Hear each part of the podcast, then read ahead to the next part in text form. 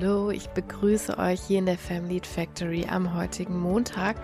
Wir haben eine kurze Folge heute vor uns und zwar habe ich mir mal gedacht, dass ich auf ein paar Fragen eingehe und zwar zum Studium der Psychotherapie.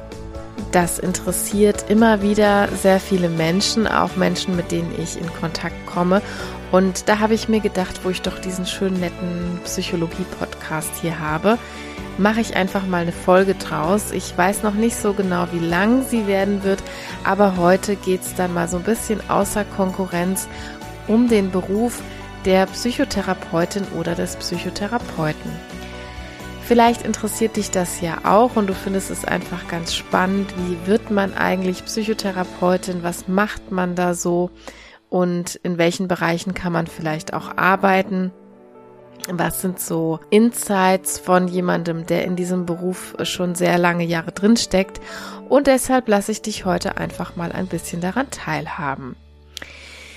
Ja, wenn du schon sicher bist, dass du Psychotherapeut oder Therapeutin werden möchtest, dann gibt es seit kurzer Zeit, genauer seit 2020, 2021, die Chance, das in einem Direktstudium zu machen. Vorher war das noch ein bisschen anders. Ich habe noch im Diplomstudiengang studiert und dann musste man sich im Verlauf des Hauptstudiums entscheiden, welche Spezialisierung möchte ich studieren und damals ging es dann um die klinische Psychologie, die Wirtschaftspsychologie und andere.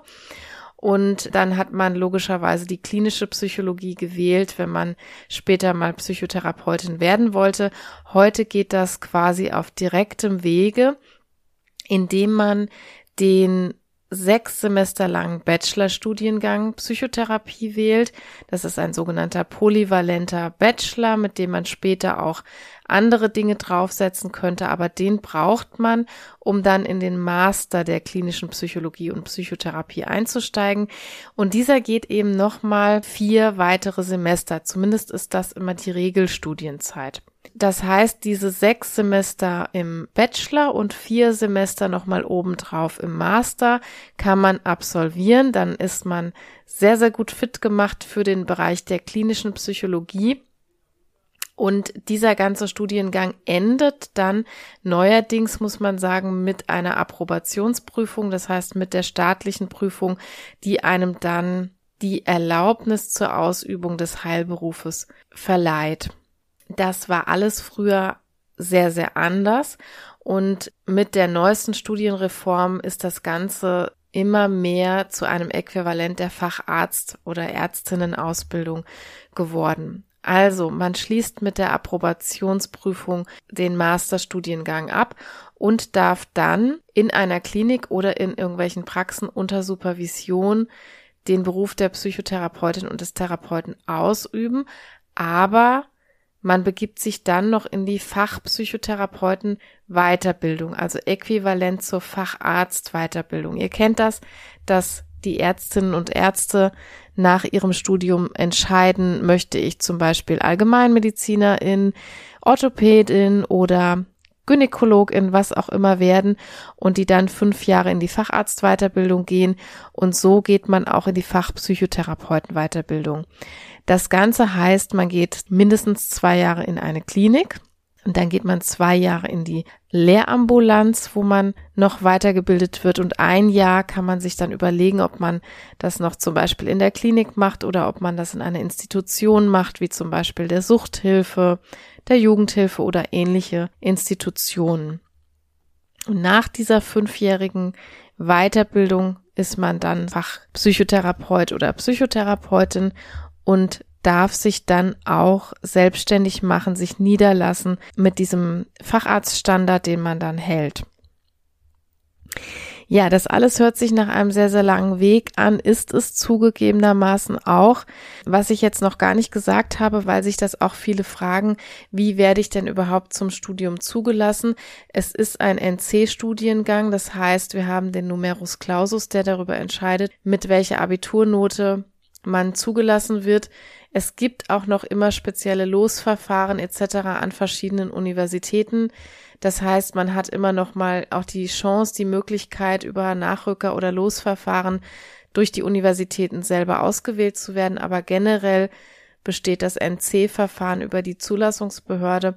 Und da liegen wir, ich habe es eben extra nochmal recherchiert, aktuell je nach Bundesland, je nach Universität zwischen 1,4 und 1,6 meistens, wenn man Wartesemester sammelt. Das heißt zum Beispiel nach dem Abitur eine Ausbildung macht, dann kann man immer in der Abiturnote auch ein bisschen was höher sein. Aber wenn ihr direkt nach dem Abi studieren möchtet, dann braucht ihr an fast allen Universitäten etwa einen NC von 1,4.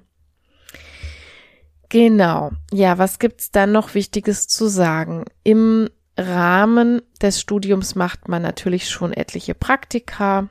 Das ist, ähm, denke ich, selbsterklärend, dass man natürlich möglichst gut auf die klinische Arbeit vorbereitet werden soll. Und auch bei mir in der Klinik kommen immer wieder Praktikantinnen und Praktikanten an, die wir dann auf den Stationen einsetzen, die unsere Kolleginnen und Kollegen ausbilden oder hospitieren lassen.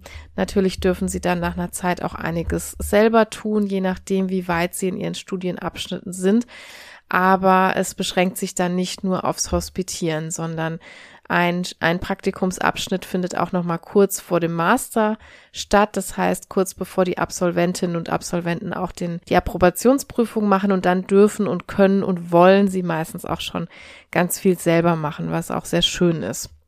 Wenn man ausgebildete Psychotherapeutin oder Psychotherapeut ist, dann arbeitet man in einer Klinik zum Beispiel auf Augenhöhe mit Assistenzärztinnen und Assistenzärzten auf einer Station und ist in der direkten Patientenbehandlung tätig. Man hat Fallpatienten, das heißt, man arbeitet als Bezugstherapeutin, bekommt feste Fallpatientinnen und Patienten zugeteilt, mit denen man von vorne bis hinten arbeitet, für die man dann auch die Behandlung mitentscheidet im multiprofessionellen Team. Das heißt, in einer Klinik ist das Ganze immer auf viele, viele Köpfe verteilt. Da arbeitet ja die große Berufsgruppe der Pflege zusammen mit Assistenzärztinnen, mit Oberärztinnen, die auf einer Station miteinander an den Fällen arbeiten und meistens noch eine Sozialarbeiterin oder ein Sozialarbeiter, mit dem man dort viel auch abspricht, weil es dort oft um sozialpsychiatrische Fragestellungen geht.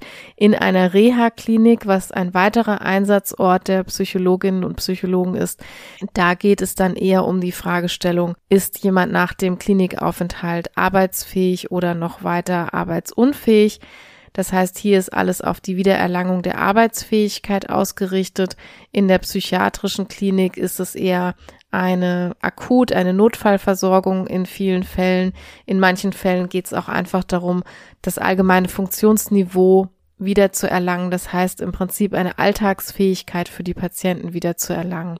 Das kommt hier immer sehr auf das Krankheitsbild drauf an und auch die Liegedauer der Patientinnen und Patienten ist sehr unterschiedlich. Das kann von einem sehr akuten Aufenthalt in der Krisenintervention bis hin zu einem mehrmonatigen Aufenthalt, vielleicht auch bei chronischen Erkrankungen gehen. Das muss man im individuellen Fall sich immer anschauen. Ja, und in so einer Behandlung, in der ambulanten Behandlung, die man ja auch, wie gesagt, äh, in der neuen Weiterbildung zwei Jahre lang mindestens durchläuft, da geht es um die sogenannte Richtlinienpsychotherapie. Das heißt, man behandelt Patientenfälle in einer Kurz- oder Langzeittherapie in der jeweiligen Therapieschule. Man sucht sich ein Therapieverfahren aus, in dem man weitergebildet werden möchte. Das sind derzeit die tiefenpsychologische oder analytische Psychotherapie, die Verhaltenstherapie und die systemische Therapie. Das würde jetzt ein bisschen zu weit führen, die nochmal alle auszuführen, aber darüber könnt ihr auch gut was im Netz nachlesen für eins dieser Therapieverfahren entscheidet man sich dann, wie gesagt, in der Weiterbildung und in diesen Richtlinienverfahren behandelt man seine Kurz- oder Langzeittherapiefälle. Das geschieht so, dass sich Patienten und Patientinnen melden, die zu einem Erstgespräch kommen, man die dann diagnostisch einschätzt und mit ihnen gemeinsam ein sogenanntes Kassengutachten erstellt. Also das heißt, ein Antrag auf ambulante Psychotherapie stellt, über die in einem Gutachterverfahren im Rahmen der Krankenkassen entschieden wird. Und wenn man dann diese Bewilligung bekommen hat, dann darf man diese Patienten mit der bewilligten Stundenanzahl behandeln. All die Therapien, ob stationär oder ambulant, werden in der kompletten Fachpsychotherapeutenweiterbildung engmaschig supervidiert. Das heißt, SupervisorInnen, so wie ich es auch eine bin, gucken sehr engmaschig diese Therapien mit den jeweiligen Absolventinnen und Absolventen an.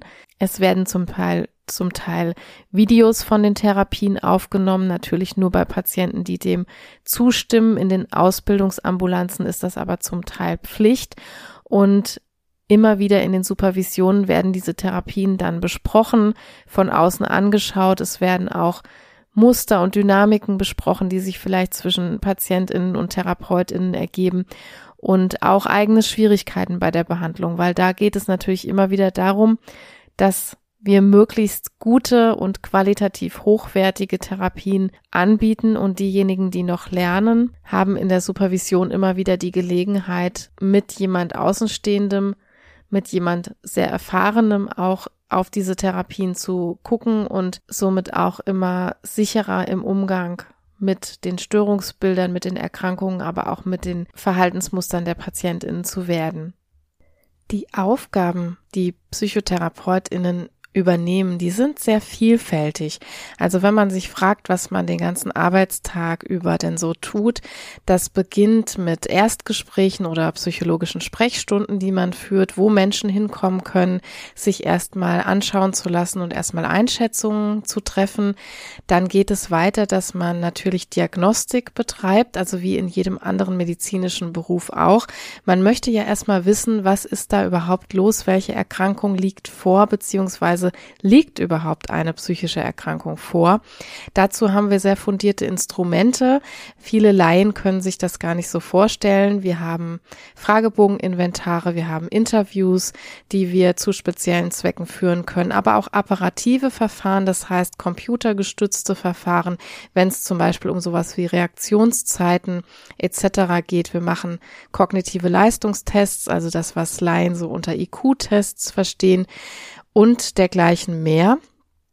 Und wenn man dann erstmal fundiert herausgefunden hat, was überhaupt los ist, was die Problematik ist etc., dann geht's je nach Setting, also behandelt man ambulant oder stationär, dann in die eigentliche Therapie hinein. Und wir formulieren mit den Patientinnen und Patienten gemeinsam Therapieziele. Das heißt, was stellen sie sich unter einer Therapie vor? Was sind die Rahmenbedingungen?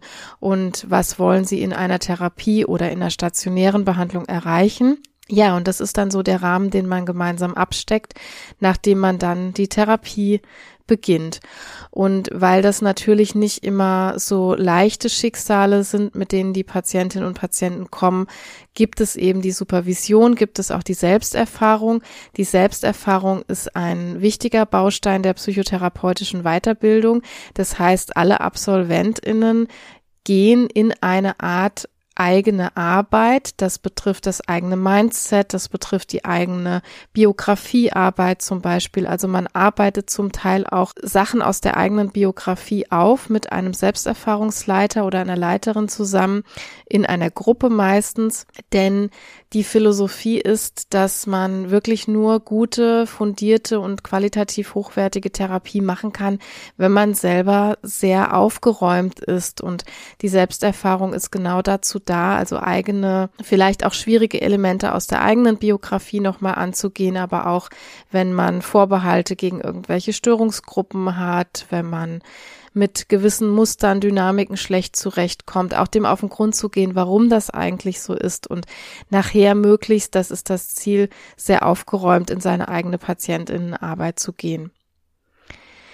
Ja, und wenn man dann so weitergeht, wir haben die Diagnostik gemacht, wir machen dann die Behandlung, was immer auch dazu gehört sind, nochmal Zwischen- und Enderhebungen, das heißt nochmal Fragebögen zum Beispiel auszugeben, den Therapieprozess zu evaluieren und das führt uns so ein bisschen zu einem Punkt, also man darf nicht dokumentationsscheu sein. Also was heute eine Anforderung ist, sowohl in den Krankenhäusern als auch im ambulanten Setting, ist, dass wir eine ganze, ganze Menge dokumentieren müssen. Das hat einerseits damit zu tun, dass man sich Dinge natürlich nicht alle merken kann. Das heißt, das ist einfach auch ein Hilfsmittel, um sich Zahlen, Daten, Fakten über einen Patienten zu behalten. Aber noch viel mehr ist es auch eine Qualitätskontrolle der Therapien und immer wieder auch sollte es zum Beispiel zu Zwischenfällen kommen. Das kann mal eine suizidale Handlung sein beispielsweise. Muss man natürlich auch in der Dokumentation gewisse Sachen nachweisen können. Also es ist zu einem gewissen Grade auch eine eigene Absicherung oder ein Nachweis dessen, was in so einer Therapie alles abgeklärt und besprochen worden ist. Und es kann eben auch mal dazu kommen, dass man eine solche Dokumentation dann zu Überprüfungszwecken abgeben oder einreichen muss. Das heißt, man sollte damit sehr verantwortungsvoll und gut umgehen. Das wird natürlich auch alles besprochen. Das ist heute einfach egal, wo man arbeitet, eine riesengroße Anforderung, die Bürokratie zu erfüllen. Vielen, ähm, ja, macht das den Beruf auch so ein bisschen fast schon madig, weil es sehr, sehr hohe Anforderungen sind, die man da erfüllen muss. Und an einer Aufnahme beispielsweise im Krankenhaus, die vielleicht eine Dreiviertelstunde dauert, was das reine Gespräch betrifft, dann nochmal mindestens genauso viel Zeit investiert werden muss, um das Ganze korrekt zu dokumentieren und um alle Klicks im Computer zu setzen, die man so setzen muss. Aber das kennen viele aus anderen Berufen auch. Ich denke, das unterscheidet sich nicht wesentlich, aber es gehört heute einfach zum Berufsbild dazu. Und man sollte nicht meinen, wenn man jetzt Psychologie studiert oder Psychotherapeutin geworden ist, dass man nur mit den Patientinnen und Patienten spricht. Man arbeitet sehr viel am Patienten, das ist richtig. Man ist sehr nah im Klientinnenkontakt aber mindestens genauso viel Zeit geht auch schon dabei drauf für Sachen, die man dokumentieren muss. Briefe, Entlassungsberichte, die Reha-Anträge, die Befundberichte, all das, was so dazwischen kommt, mal ein Gutachten zum Beispiel, wenn es um gewisse Fragestellungen geht, braucht ein Patient eine Eilbetreuung, das wäre so eine Fragestellung immer mal wieder andere Dinge, wo man auch diagnostisch dann sehr fein arbeiten und sehr fein dokumentieren muss.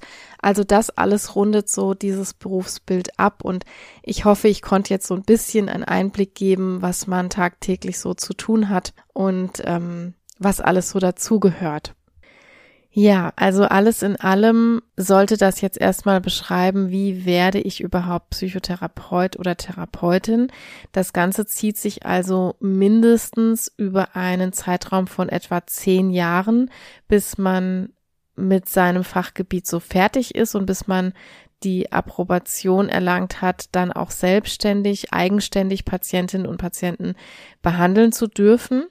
Das hört sich erstmal furchtbar lang an, allerdings ist nach dem fünfjährigen Studium, also sechs Semester plus vier Semester, dann ja auch eine Zeit angebrochen, wo man in die Behandlung schon reingeht. Das heißt, dann ist es nicht mehr reine Theorie, sondern dann behandelt man wirklich in seinem alltäglichen Arbeitsleben auch schon Patientinnen und Patienten. Und Vielleicht noch mal so ein paar Sachen zu den Kosten, weil sich da auch sehr viel geändert hat. Zu meiner Zeit war es tatsächlich noch so, dass ich 270 Euro im Monat für meine Psychotherapeutenweiterbildung oder damals noch Ausbildung berappen musste, plus die Supervisionsstunden. Man muss 150 Stunden Supervision ableisten und diese Supervisionen sind zugegeben für einen Absolventen nicht immer gerade ganz günstig. Und heutzutage ist es so, dass nach der neuen Studienreform, wie sie jetzt laufen soll, ich sage bewusst laufen soll, weil wir noch nicht da sind, dass das alles ganz ausgegoren ist und alles schon ganz festgezurrt ist, wie das jetzt in den Krankenhäusern und Ambulanzen so umgesetzt wird. Das heißt, einige Fragezeichen gibt's hier noch. Wir befinden uns da gerade in einer totalen Umstrukturierung. Aber jetzt wird es so sein, dass Absolventinnen und Absolventen nach ihrem Studium in einer Klinik fest angestellt werden, auch in einer Ambulanz fest angestellt werden sollen und dass die immensen Ausbildungskosten, also bei mir, ich habe das irgendwann mal zusammengerechnet, waren das um die 25.000 Euro gemeinsam mit den Supervisionskosten und Krankenversicherung und alles, was so auf einen zukam.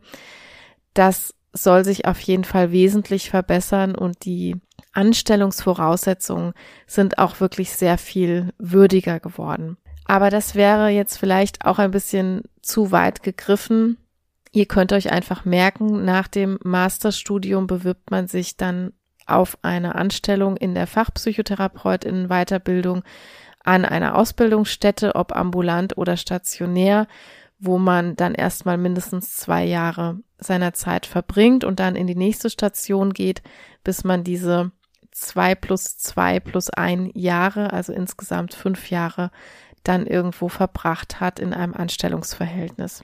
Ja, ich hoffe für alle, die, die interessiert waren oder interessiert sind, dass das mal erste Einblicke hat geben können.